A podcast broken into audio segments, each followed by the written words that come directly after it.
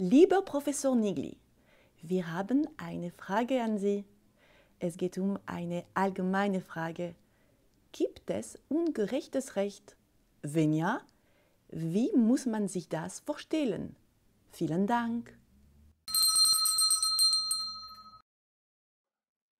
Die Antwort auf diese Frage, gibt es ungerechtes Recht, hängt davon ab, ähm, ob, sie, ob man der Meinung ist, dass die beiden Dinge identisch seien.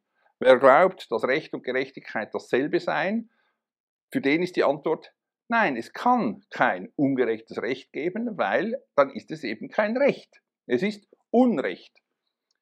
Wenn man dagegen davon ausgeht, dass zwischen Recht und Gerechtigkeit eine vielleicht Beziehung besteht, aber jedenfalls nicht Identität, also wenn die beiden unterscheidbar sind. Das heißt, ich kann überhaupt sagen, Gerechtigkeit und Recht und ich kann die auseinandernehmen, also ich kann sie unterschiedlich definieren. Dann ist es per Definition möglich, dass es ungerechtes Recht gibt, weil es möglich sein muss. Erst wenn ich ein identisches aufspalte in mehr als eines, habe ich diese Möglichkeit, aber sobald ich nicht mehr nur eines habe, habe ich eben zwei und diese beiden können sich decken oder nicht. Sie können auseinanderfallen oder nicht. Es kann also Recht geben, das nicht, äh, das nicht gerecht ist, und es kann gerechte Dinge geben, die nicht recht sind.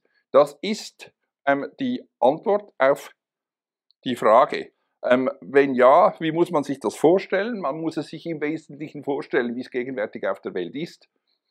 Wir haben Recht und die Frage, ob Sie aus dem gerechtes Recht machen in seiner Anwendung, hängt in ihrer Verantwortung. Also die Gerechtigkeit ist ihre moralische, ethische Verantwortung.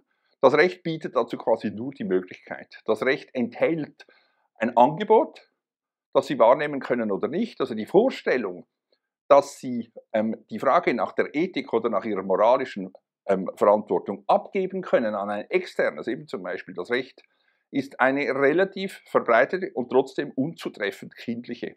Das geht nicht, am Schluss sind sie immer diejenige Person, die autonom zu entscheiden hat, was sie tut oder was sie nicht tut.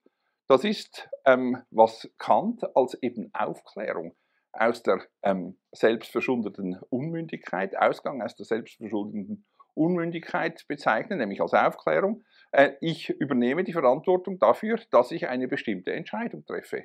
Ähm, sie können diese Entscheidung abgeben, wenn Ihnen dabei nicht wohl ist dann sind sie im Recht wahrscheinlich im, am falschen Platz, weil die Verantwortung werden sie nicht los.